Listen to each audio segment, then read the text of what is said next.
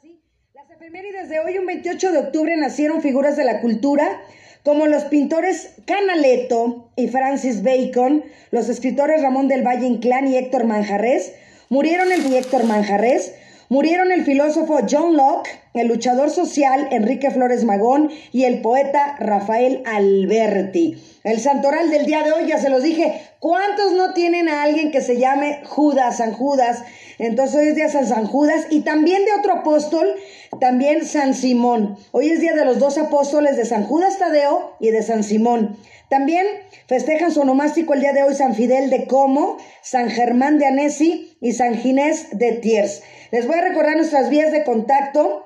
Recuérdenlo siempre, de verdad que lo tengan para los regalos que tenemos los viernes o como por ejemplo hoy también vamos a tener sorpresas, miren ya se las voy anunciando. Y bueno, es Radio Zoom MH, así como se llama el programa, Radio Zoom MH arroba hotmail.com. El correo que les doy a continuación es el para que se inscriban en los faros de la alcaldía que tenemos actividades gratuitas en la tarde. Y bueno, nos están viendo desde España, les comento una vez más, un saludo muy especial hasta España, hasta Valencia, España. Y bueno, el Twitter de la alcaldía, alcaldía MHMX, el Facebook Alcaldía Miguel Hidalgo, la página de la alcaldía www.miguelhidalgo.gov.mx. Les recordamos mantener cerrados sus micrófonos por respeto a los demás. Si desean participar, alguna opinión, lo que quieran, estamos ahí para servirles. Alcen la manita o escriban en el chat.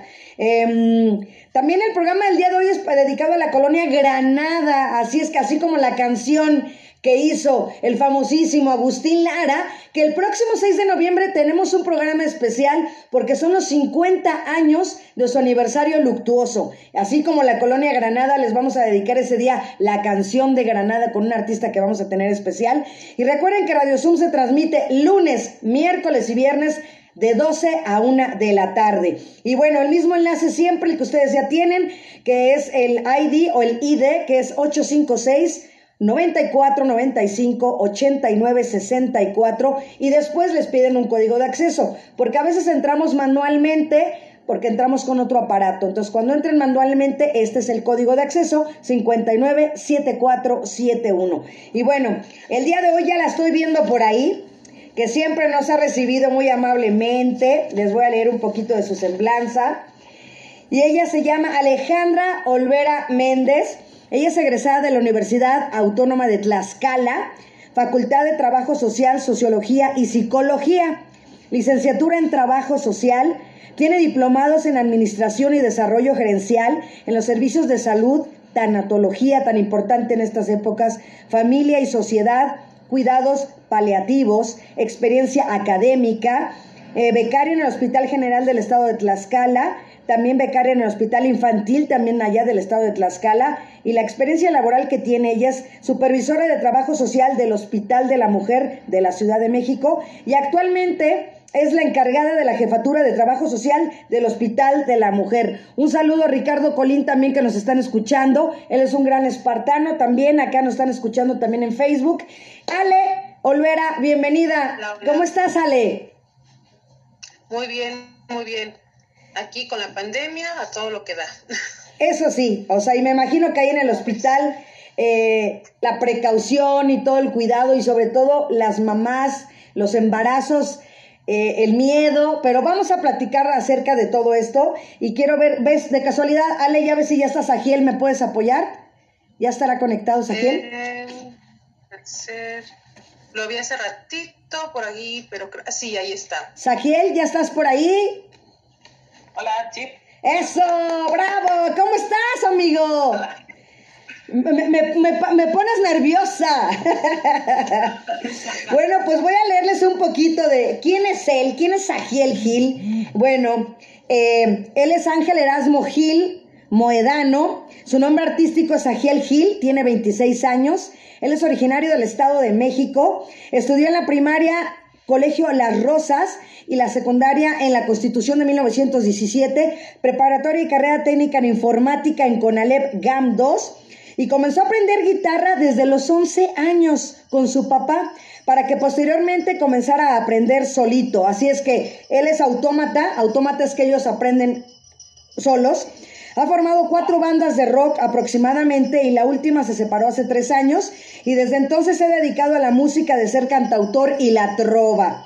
Y bueno, trabajó fijamente en el área de sistemas de, de, City Banamex, aunque su meta de toda la vida ha sido vivir de la música. Le gustan lo que a mí me gusta también, las motocicletas, tenemos algo en común, ¿verdad?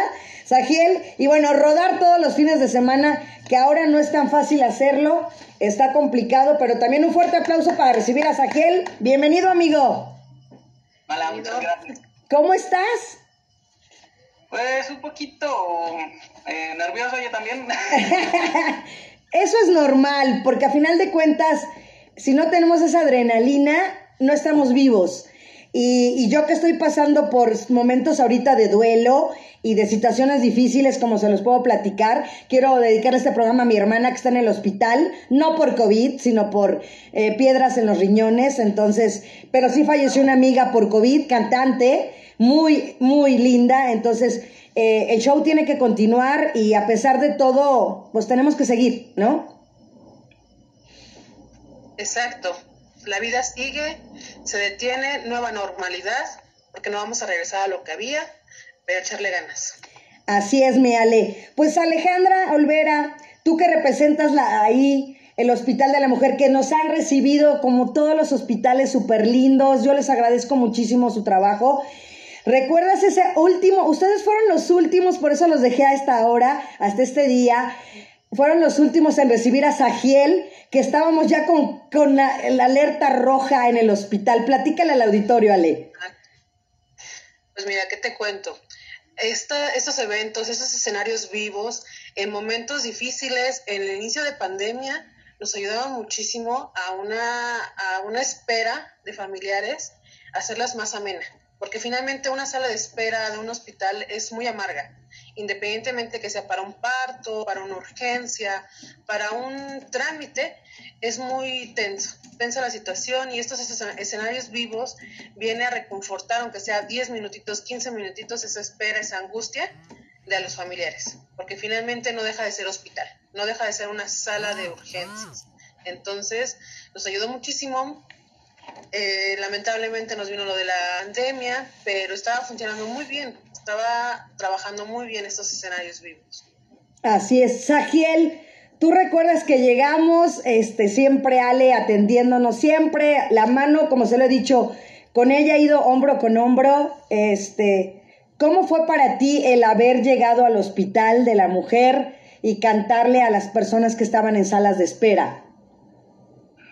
Eh, pues honestamente al principio sí me sentí un poquito incómodo, ¿no? Porque como yo les comentaba ese día, yo sé lo que es estar en, pues, en una sala de espera. Y pues es, eh, yo pensé, ¿no? Que a lo mejor la gente iba a reaccionar así como de, ya cállate, pero pues no, pasó. Nuevamente pues todo salió muy bonito y, y pues ya como, como por el medio tiempo más o menos me empecé a sentir a gusto, ¿no? Eh, incluso estaba bromeando con la gente y y pues creo que, creo que salió bien. Bueno, ¿y qué nos vas a cantar para abrir ahorita, así como al, mediodía, la gente que está cocinando? Por ejemplo, tengo mi hermana que está ahorita en el hospital, que ella siempre nos escucha, por eso se lo, se lo, se lo dedico. Y este, y bueno, ¿qué nos vas a cantar ahorita? ¿Algo de tu autoría? ¿Un cover? Tú preséntalo, por favor. Pues yo creo que ya me voy. no sin antes cantar. Ok, ok. que, que, oigan tu voz tan bonita que tienes, Agiel. Ah, muchísimas gracias.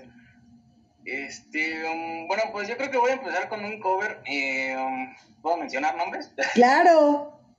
Saludos, ah, Claudia. el cover es de un, este, un trovador también, se llama Salvador Aponte. Este, y pues bueno, esta canción básicamente habla de cuando te dedicas a la música y pues una persona de oficina se queda con la chica que te gusta, ¿no? ¡Wow! Eso no se da en ningún lado, Sagiel. Es mentira. para nada. pues adelante, Sagiel Gil. Bienvenido. te escuchamos. Em, nada más un favor, me avisan si se escucha bien la guitarra. Ok. ¿Sí se escucha bien? Ok. Vale, vamos con esto. You. Bien sabes que has ganado la batalla de quedarte para siempre con su amor. Tú que tienes una vida la segura, que tu posición se burla de las letras y las musas de un bohemio. Tú que cada lunes sueñas con el viernes, aguantando los desplantes de tu jefe, que manejas un horario de oficina con dos horas de comida, que vivir de una guitarra te parece tan suicida que puedes darle lo que ya soñó, nuestra miserable vida de canciones y mentiras de un bohemio como yo. Dale tus días, gasta tu semana al año. En unas vacaciones tomen fotos en la playa. Hazle ver que mis ideas siempre fueron un fracaso por sonreírle a la vida y desvelarse cantando. Cómprale un auto, cómprale una casa, ve amárrate en el banco hasta que debas hasta el alma y que de una vez entienda que la música es un fiasco. Qué idiota cambiaría una oficina por aplauso.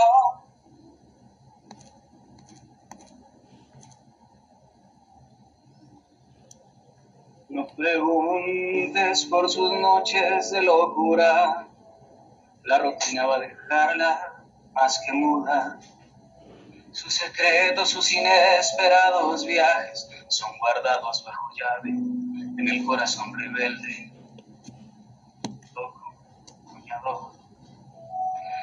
Puedes darle lo que ya soñó Dale saldo a su tarjeta, no las clásicas promesas de un bohemio como yo. Dale tus días, gasta tu semana al año. En unas vacaciones tomen fotos en la playa. Hazle ver que mis ideas siempre fueron un fracaso. Por sonreírle a la vida y desvelarse cantando Cómprale un auto, cómprale una casa, ve y amárrate en el banco hasta que debas hasta el alma. Que de una vez entienda que la música es un fiasco. ¿Qué idiota cambiaría una oficina con aplauso? Es la que olvide la canción que le escribí. Y ahora tú que puedes hazla mucho muy feliz. Por tu bien hazla feliz. Wow. Sin la sin mí.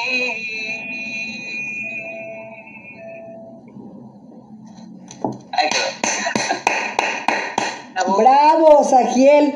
Mira, Ale, lo que es la vida. Ahorita, escenarios vivos Escenarios vivos en hospitales se está haciendo en este momento porque mi hermana se está conectando aquí en, en mi Facebook personal, los manda a saludar. Entonces, acaba de cantar Sagiel, acaba de estar en, estar en el hospital militar ella internada. Entonces, digo, estamos haciendo escenarios vivos, Sagiel, Ale, ¿cómo ven?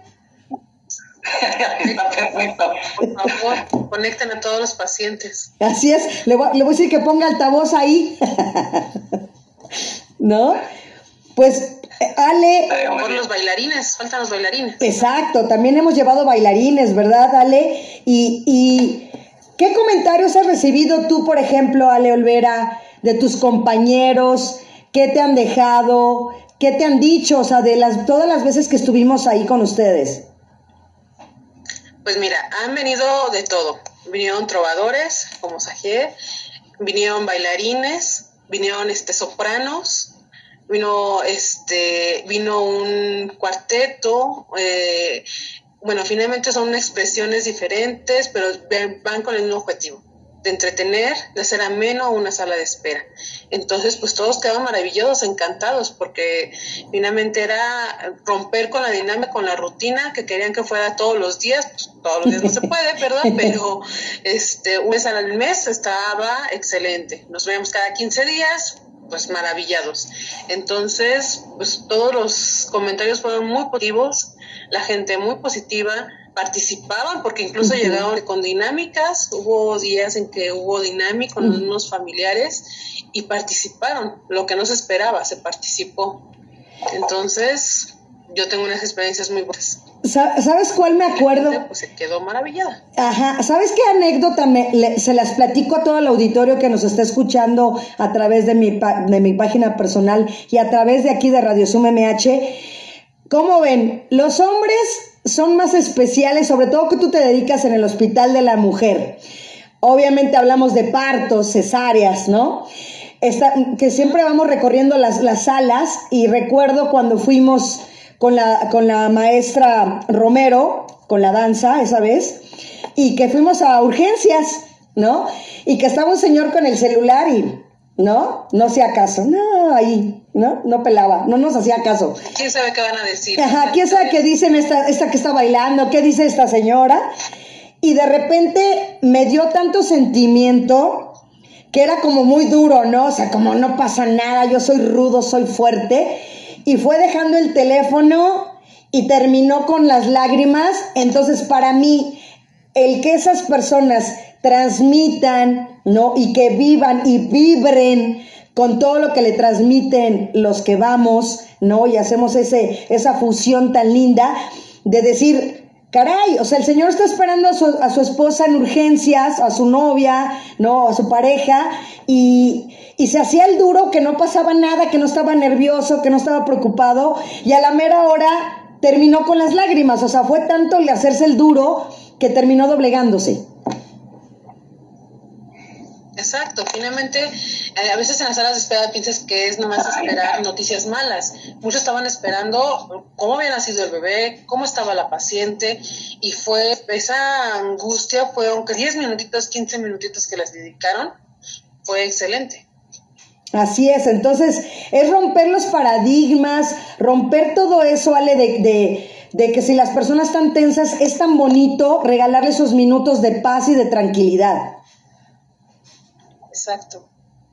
Así es. Sagiel, en tu caso, eh, recuerdo también eh, que tú te involucras y te identificas, puesto que platícale al auditorio que tuviste un accidente tú en la moto, de lo más simple y de lo más sencillo, pero que tuviste muchas consecuencias y que tuviste que estar en un hospital y por eso tú estabas como que de los dos lados ese día, sintiendo el, el llevarles el mensaje y a la vez que estuviste tú internado mucho tiempo.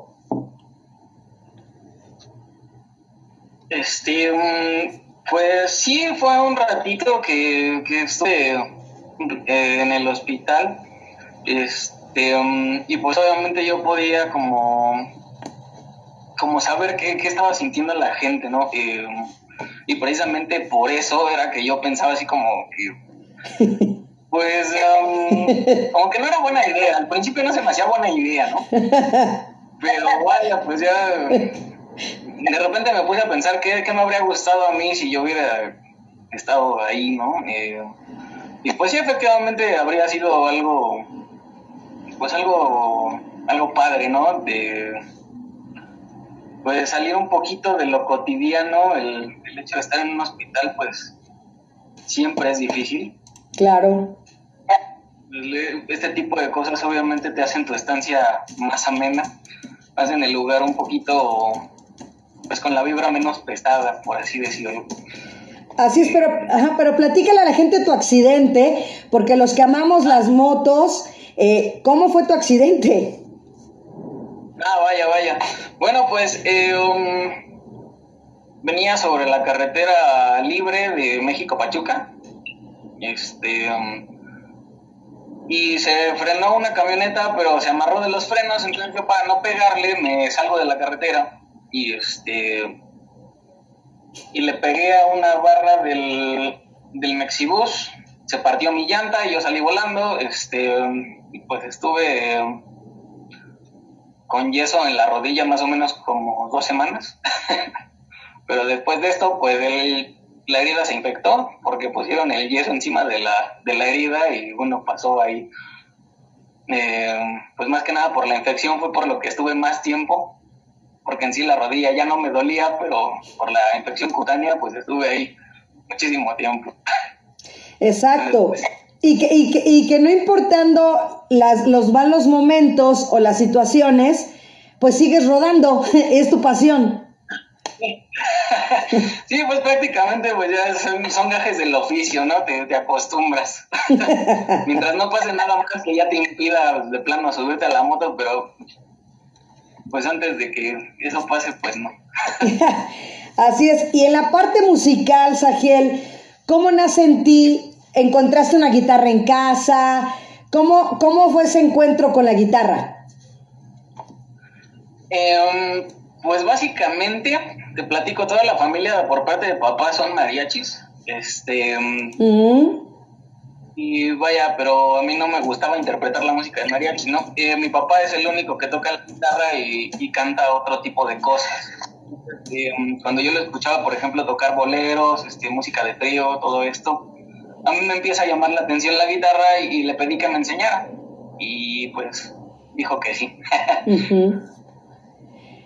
¿Qué es lo que más te gusta de la guitarra? Em, pues básicamente, aparte del sonido, pues que es un instrumento muy completo que puedo, este... Transportarlo eh, fácilmente. ¿Mande, mande? Transportarlo fácilmente, por ejemplo. Eh, que bueno, a veces en la moto se convierte en una lata, ¿no? Porque la llevas colgada y te ahorca. Pero sí, eh, eso, eh, que pues prácticamente yo puedo montar un show nada más con la guitarra y yo. Eh, como te decía, pues es un instrumento muy completo, me gusta porque a donde quiera que la lleves, pues siempre se puede, ¿no? Entonces está súper. Así es. Ale, a ti en cuestión de música, ¿cuál es tu favorita? A mí en cuestión de música, la trova. ¿La trova? De hecho, lo que canta. La trova, música también movida. Me gusta mucho la salsa. Mucho, mucho la salsa. Y a veces la música que tiene historia, porque finalmente hay música que no tiene un sentido, o sea, no finalmente tiene algún, algún párrafo que, con, que conecte, sino hay mucha salsa que tiene historia. Entonces, al momento que la música te da una historia, te da algo para imaginar, es lo que me gusta. A ver, alguien del auditorio que quiera participar y que me diga cuál es la música que les gusta. Y también un saludo a Elsa Leonora Cebes Medina, que nos está escuchando también. ¿Quién quiere participar y preguntarle algo a Sagiel o a Ale, referente también en el Hospital de la Mujer? A mí personal me gusta toda. Eso, Margarita, bienvenida. Muchas gracias. Y tocante al Hospital de la Mujer, ha cambiado muchísimo. Mucho, mucho ha cambiado. Antes era un era algo deprimente entrar. Ajá. Pero ahora es otra cosa. Muchas gracias. seguimos mejorando. Una cosa por mala suerte, lo que podemos constatar lo que, lo que, cómo está cambiando todo. Felicidades. Y ojalá en un tiempo nos podamos unir en esta bonita causa. Claro que sí, Margarita. Y, y ¿sabes qué? Eh, eh, Ale, Margarita es, eh, es radio escucha de Radio Zoom y ella perdió la visión y ahorita dice que, pues está, dice que era maestra de aerobics, ¿verdad? Me comentaste la otra vez y que ahorita ella se está dedicando pues ahora a las manualidades, buscando opciones para salir adelante.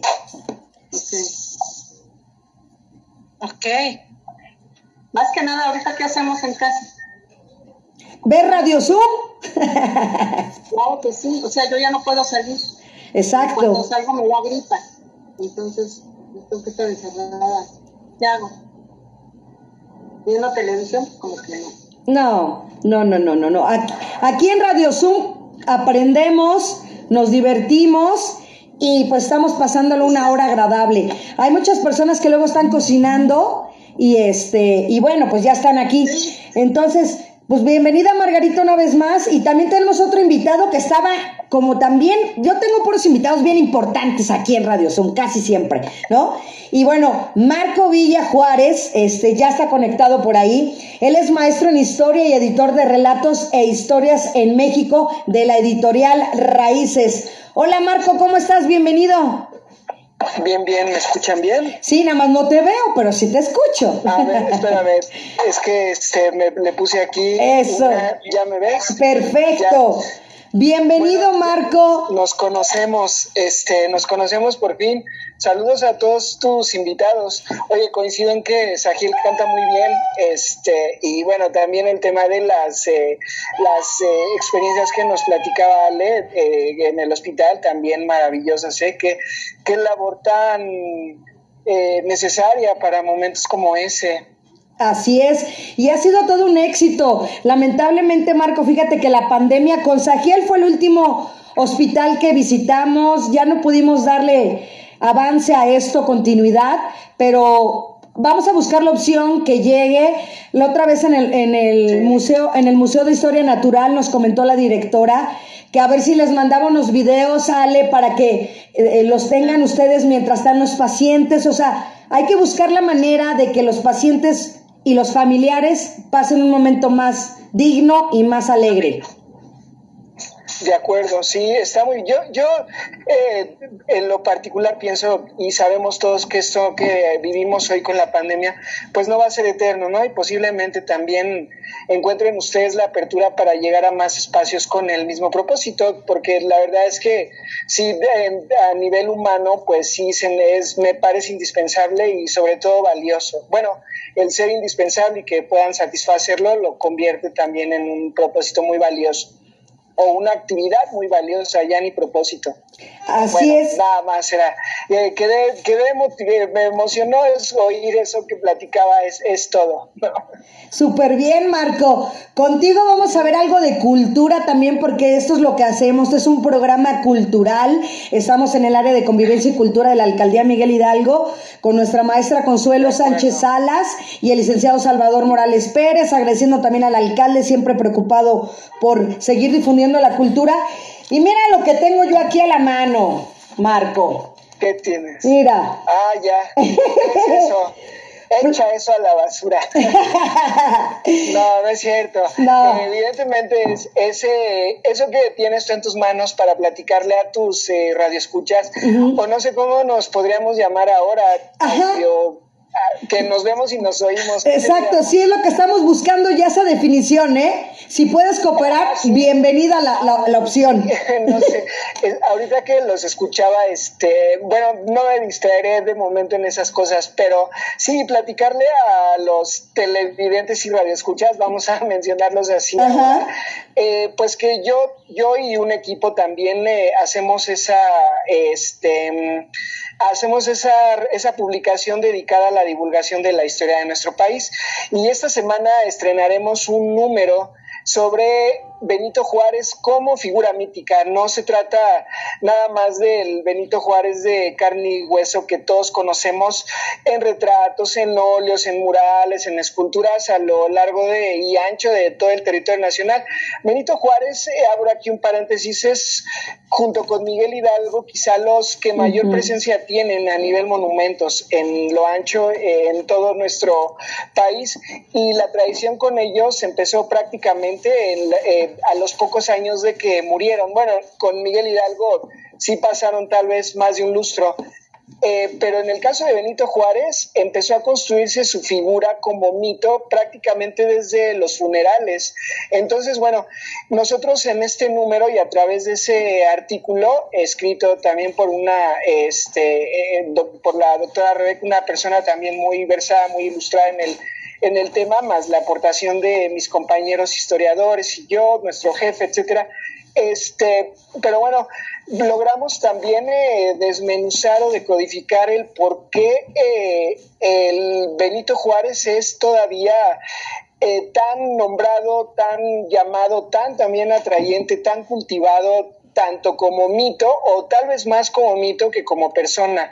Fíjate que eh, justo eso que te platicaba yo de cuando él muere, hay un personaje que se llama Alfredo Chavero, para que todos más o menos tengamos una idea de eh, más cercana de la importancia o del peso en la cultura de la época de este, eh, te iba a decir, de este individuo, de este personaje, es que él escribió el primer tomo de una enciclopedia que todos conocemos o que a lo mejor mejor todos hemos oído nombrar, nombrar, que es la de México a través de los siglos. Pues este Chavero fue el que se encargó de escribir ese primer tomo sobre lo que llamamos lo que conocemos hoy como, como México antiguo. Él en los funerales de Benito Juárez, exactamente el 20 de julio de 1872, fue cuando pasó esto.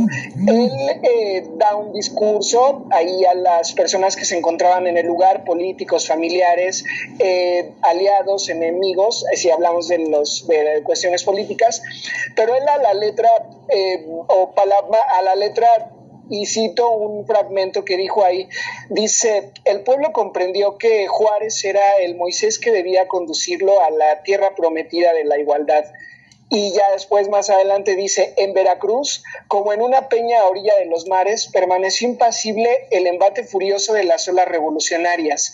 Entonces, eh, de en medio de la tempestad, hizo brotar las tablas de la reforma para el pueblo que se arrodillaba ante ese nuevo Sinaí.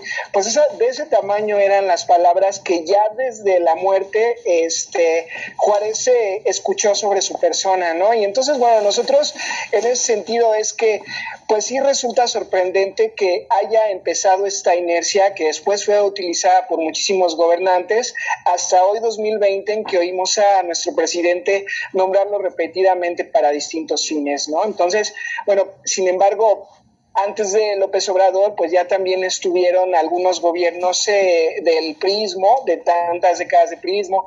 Antes de ellos, el mismo Porfirio Díaz, eh, que se sirvió de su figura eh, para legitimar su gobierno liberal. Sin embargo, sabemos que para cuando Juárez muere, pues no estaba, no estaba bien posicionado, ya no era no, no, se negaban sus hazañas ni su importancia en la defensa de la soberanía nacional, sobre todo durante los acontecimientos de la Guerra de Reforma del 58 al 61, de ahí del 19, y posteriormente con la Segunda Intervención Francesa. Nadie negaba sus aportaciones y su estoicismo, si lo podemos ya también eh, calificar como parte de esta, eh, como de este universo de, eh, mítico bajo el cual él, él está cubierto.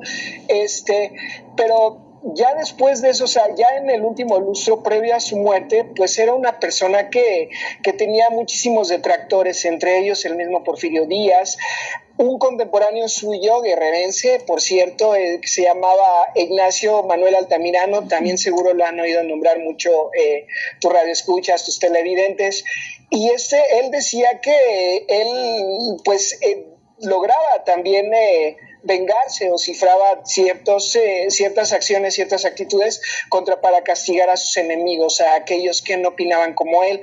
Él también intentó reelegirse en algún momento, tuvo eh, también un país en, después de ya con la República restaurada tuvo que enfrentar y disolver eh, de, por medio de, la guerra o con pequeños eh, brotes también de represión de opresión algunas manifestaciones contra su figura. Entonces bueno Juárez no la tenía fácil y por eso también destaca este carácter mítico del personaje que se tejió a partir de que él fue, eh, a, partir de que él falleció por causas naturales. Oye, Marco, y, y en la parte de la masonería, ¿qué me puedes comentar?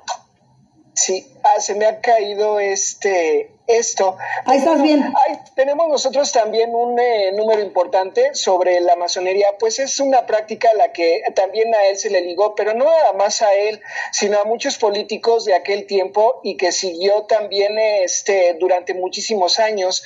Por ahí sí tus televidentes y tus radioescuchas. Ahorita voy a mencionar a las a los dos indistintamente, ya después encontraremos un término. Exacto. Pero bueno, tenemos un eh, documento muy extenso que explica la participación no nada más de Juárez, sino de varios más, incluido Porfirio Díaz y algunos de los personajes que pertenecieron a la, a la que es llamada por muchos historiadores y especialistas como la generación más de políticos más brillante que ha existido en el país, muchos de ellos liberales, y son los que estuvieron entre los años eh, más o menos entre las décadas de 1840 a 1870, ya los últimos, tal vez Guillermo Prieto por ahí en hasta los años 80. En fin, pero sí es cierto, es todo un tema eh, que desde mi perspectiva no tiene mucho que ver con una cuestión eh, o con lo que representa Benito Juárez hoy. Entonces, este, bueno, sin embargo, pues sí es cierto, este, el asunto de, de las logias, de las logias, recuerdo a la logia yorquina en este momento, había otra también muy importante, a ver si en el transcurso recuerdo el nombre, pero no era, eh, un, no era un secreto a voces, o sea, era bien sabido en su tiempo y actualmente también hay mucha información sobre el tema que se puede encontrar también en, en la página de, de nuestra publicación. Eh, y bueno, volviendo al tema, también nada más para cerrar el caso de Juárez, este, eh, pues comentarte que nosotros, los mexicanos, a lo mejor muchos no lo saben, pues no fuimos quienes le pusimos ese mote del benemérito de las Américas. Exacto. No es una idea de los mexicanos, ¿tú crees? Este, yo comparto con tu público que fue idea del Congreso, se fue una iniciativa que se discutió y se aprobó en el Congreso de un país caribeño eh, que República Dominicana, ¿no? O sea, sí, a lo mejor es un tema sorpresivo. Juárez incluso todavía no moría, pero ya por aquellos lares era concebido como, como un personaje ejemplar, ¿no? Un ejemplo a seguir para muchas repúblicas eh, eh, hispanoamericanas, bueno, y sobre todo de, la parte centro y sur de, América, que si bien tenían sus propias disputas, sus propios personajes, pues no coincidieron en adoptar a Juárez como un, eh, como un ejemplo o como un personaje, le dieron un valor eh, trascendental más allá de la figura política y bueno, fueron ellos quienes lo llamaron así, Benemérito de las Américas. Quienes vivimos aquí en Ciudad de México y conocemos las inmediaciones de, Ciudad Universitaria, en el sur de la capital, eh, ahí contigua en, el perímetro de, este campus, eh, hay una calle que se llama Delfín Madrigal bueno, si les cuento rápidamente que el diputado que propuso que, Benito Juárez fuera nombrado benemérito de las Américas fue justamente este militar y mm. político de nombre Delfín Madrigal. Y aquí en México, bueno, de cierta manera se le ha homenajeado como el mentor de esto al llevar esa calle su nombre. Excelente. Pues vámonos con música. ¿Qué, te... dato curioso. Ajá, sí. Sí, te, te, escuchamos. Adelante, Marco. No, no, no. Sí, pues solo compartir ahorita este eh, ese anecdotario de Benito Juárez, pero sobre todo no nada más es el tema de que de este número con el Juárez mítico, eh, del que como ya te digo hay un montón de cosas, pero también en el, en el transcurso de, de nuestros números, en diversas eh, ediciones a lo largo de los años, hemos nosotros ya abordado al personaje de muchísimas maneras y vale mucho la pena tenerlo, tener presente eh, pues el por qué, o más bien reflexionar por qué él es ahorita tan nombrado y por qué ha sido tan importante a lo largo de, los años, de las décadas, y sobre todo políticamente por qué también ha sido tan utilizado como una, como un icono de, la civilidad en nuestro territorio, por ejemplo. Entonces también hemos notado desde discursos que tienes que, que tienen que ver con la reivindicación de lo indígena, dado el origen que él tiene, hasta también estos eh, como parte de un sistema económico en el que la reiteración de su, de su figura pues también hace ver a los usuarios, en el caso del dinero, pues eh, su importancia y valor, ¿no? O sea, hoy, hoy día a lo mejor como una especie de, de, comparación, de alegoría, podemos ver que Benito Juárez pues pasó de ser de estar en los de 20 pesos a los de 500, ¿no? Por ejemplo, pensando en, en su este en, en, su valor como metáfora lo digo o más como comparación más bien. Este, bueno, eh, otros, otras cuestiones que también nosotros en la publicación, en este número del que te hablo, eh, que esperemos también eh, gocen nuestros lectores y sobre todo que nos escriban, porque también el debate se pone bueno cuando se trata de, de, que los lectores compartan sus conocimientos. A lo largo de los años, pues hemos sido un este un medio o un canal del debate no nada más entre los mismos historiadores y especialistas y autores, sino también entre el público que de verdad se saben unas historias que han alimentado mucho nuestras páginas. Así es. Y fíjate que con 28 años, de verdad, Editorial Raíces, eh, bueno, o sea, ya tienen mucho currículum de qué hablar.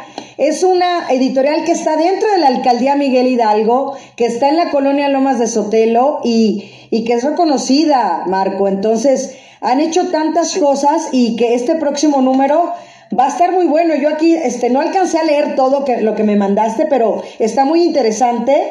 Eh, hasta me dan, lo voy a engargular porque la verdad, miren, son todas estas hojas y está muy interesante. Creo que, como se los digo, el, propósito de, Radio Zoom es que la cultura no sea aburrida. Y como se los comento, que todos los días aprendamos. Por ejemplo, hoy todos los que nos están viendo y escuchando ya van a poder decirle, ¿sabían qué? A ver, pregunta. Ahí, ¿no? ¿Sabes de dónde viene, de qué país viene? ¿Cómo, ¿Por qué le puso, quién le puso Benemérito a las Américas? Entonces, eso es lo bonito, que para mí el compartir y que cada día aprendamos algo aquí, pues me parece increíble. Ale, ¿qué opinas? Excelente, sí, porque hay datos que son curiosos, no sabías, es que se, le decían Beneméritos Américas, pero no sabías el por qué y de dónde, pensaban que era una iniciativa mexicana, Ajá. ¿no? Salió de Sudamérica, Fíjate. Centroamérica. Así es. Sagiel, ¿alguna pregunta que le quieras hacer al historiador? Este. mm, No, creo que no. Dices, yo quiero cantar. Nos vas a cantar. Mira, Estoy escuchando atento, pero este, no, no se me vienen preguntas. perfecto. Pues mira, vamos a escucharte con otra canción. Nada más sí, un poquito, a ver si puedes, este, que se oiga más fuerte, porque hace rato se oía un poquito más bajo. Pero ¿qué vamos a escucharte? ¿Con qué? Eh, la verdad, no tengo idea. Lo que te salga del corazón. ok, este. mm, Bueno, pues esta sí es una composición mía. Ah, perfecto. Y uh, pues habla de cuando te vas a emborrachar nada más, pero resulta que sales de la fiesta y, y ya estás enamorado, ¿no? ¿Ok? ¿Cómo se llama? Eh, se llama Y supe. Y supe. Así que es la que estás promocionando, ¿verdad? Bueno, que va. Tu próxima promoción.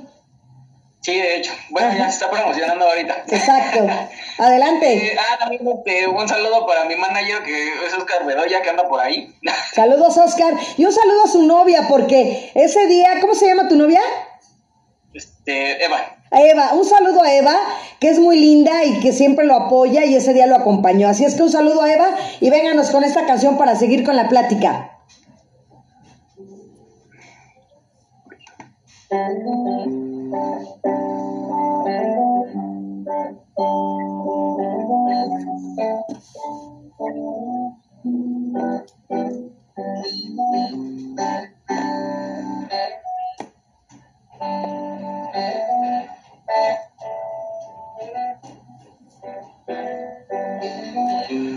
Pensando en una noche más, entre amigos y cerveza, no te lo puedo negar.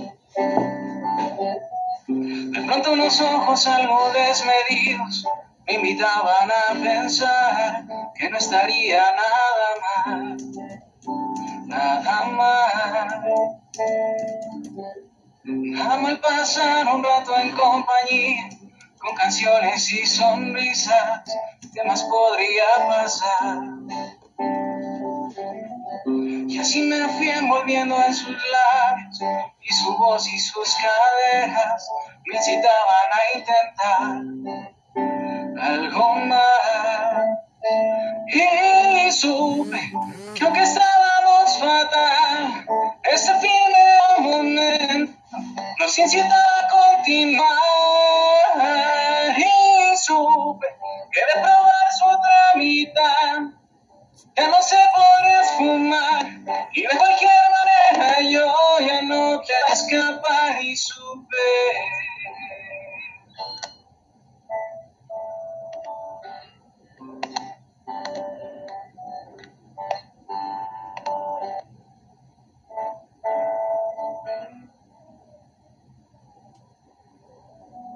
A la mañana que siguió, yo no le pedía nada y una voz me sorprendió. qué tal chico de la guitarra? Me quisiera involucrar contigo un poquito más. Podemos ir a caminar. Ven, cuéntame tus proezas y tus temores a ocultar. Que yo también tengo los míos, pero déjame intentar que yo te puedo hacer vibrar. Y algo más. Ni supe, ella quería mi otra mitad. Ella no quiere mi amistad, ella se quiere enamorar. Y supe que siempre trabaja mi alma, que ilumina mi oscuridad. Y ahora me más y más. Y supe. Y supe.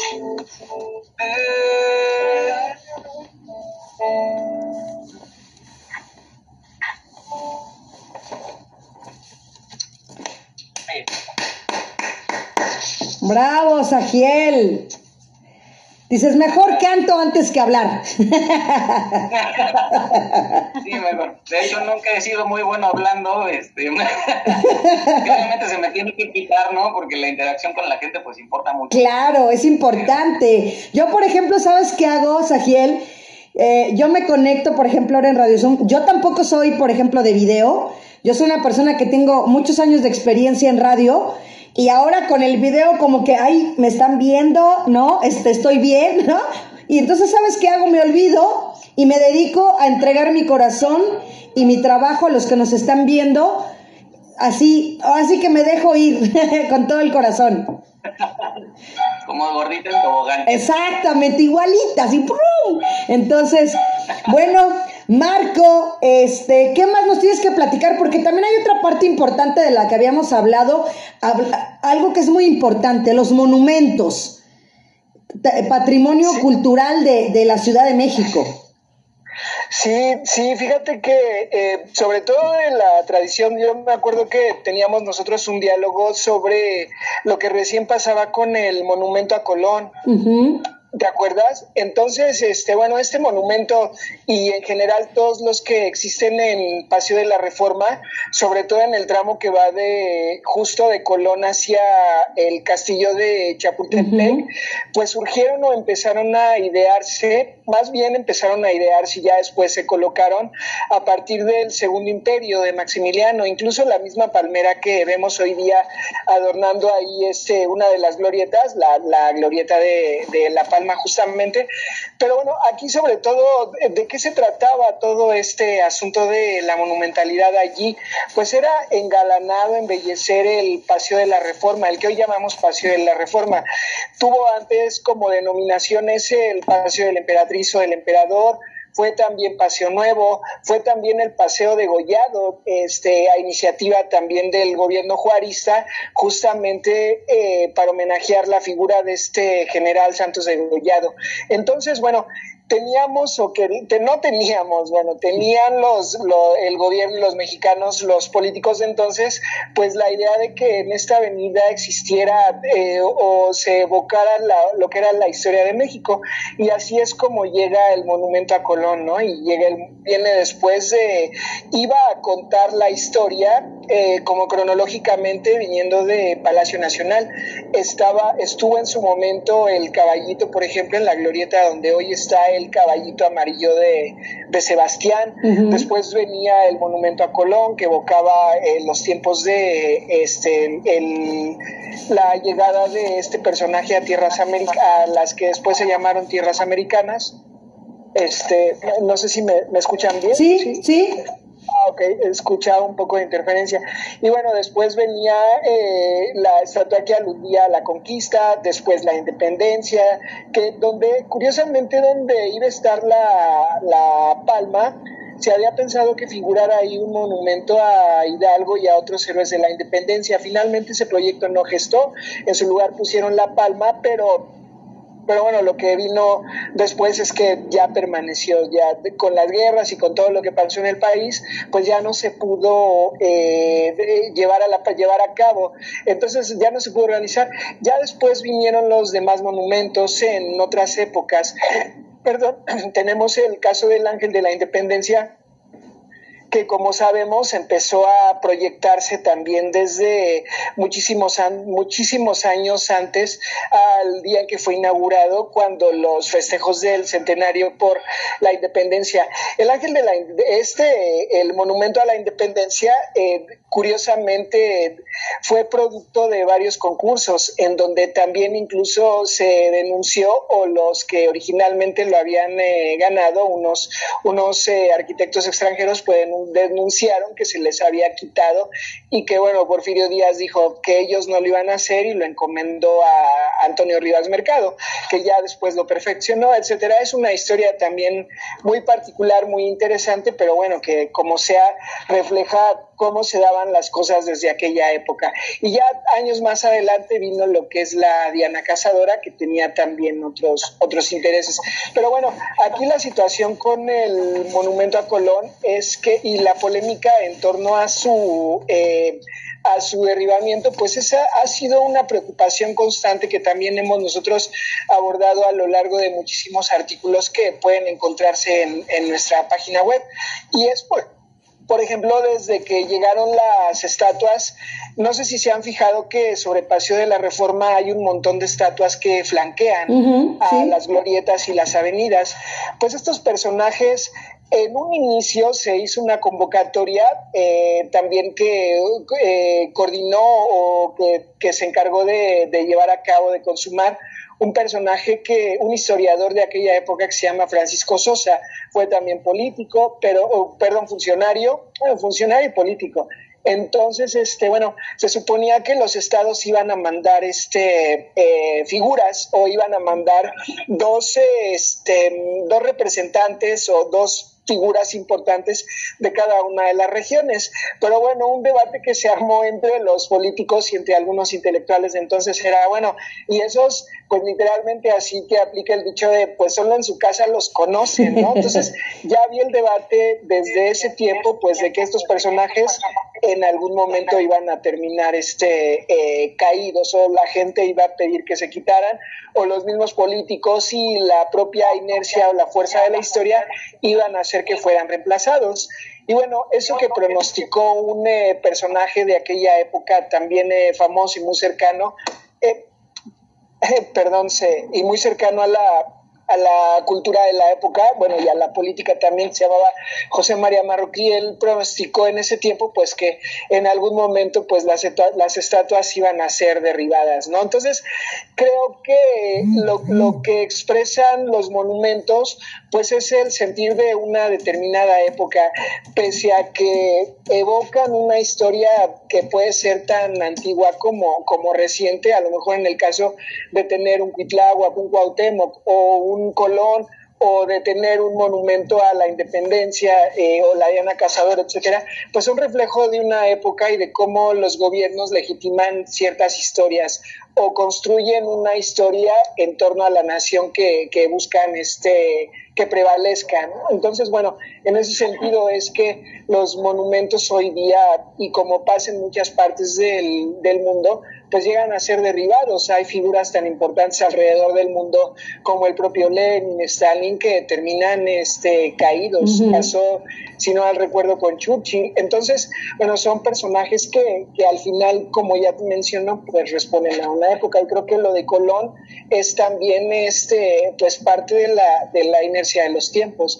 Algunos historiadores, especialistas, la sociedad también en su conjunto dice que, que pues bueno, no se deberían de meter con ellos que no conoce o que deberían de conocer su historia, etcétera. Pero, pero yo pienso que aún así, eh, pues los discursos se empiezan también o empiezan a aglomerar voces tanto a favor como en contra y pues bueno, siempre al final va a haber alguna que, que domine o que prevalezca y creo que hoy tocó el turno también de Cristóbal Colón, ¿no? Y a mí me parece que, este, bueno, si la ponen o no la ponen, nosotros, si la devuelven y no la devuelven a su lugar, pues ya será efecto o consecuencia del peso de este discurso que, nos, que nosotros atravesamos. Pero bueno, en el tiempo en el que fueron puestas todas esas estatuas, pues fue posterior a la muerte de Juárez, como bueno, desde el imperio, luego con Juárez, luego posterior a la, a la muerte de Juárez, cuando ya se consuma, y de ahí hasta el centenario de la, de la independencia, ¿no? Entonces, bueno, nosotros tenemos nada más, pienso yo, que reflexionar y poner sobre la mesa pues las variables, o sea, como historiadores, como especialistas, y entonces ya que cada quien pues tome una reflexión. Sí es importante la historia, pero tampoco podemos hacer oídos sordos a lo que pasa en nuestro tiempo, ¿no? Porque así ha sido siempre.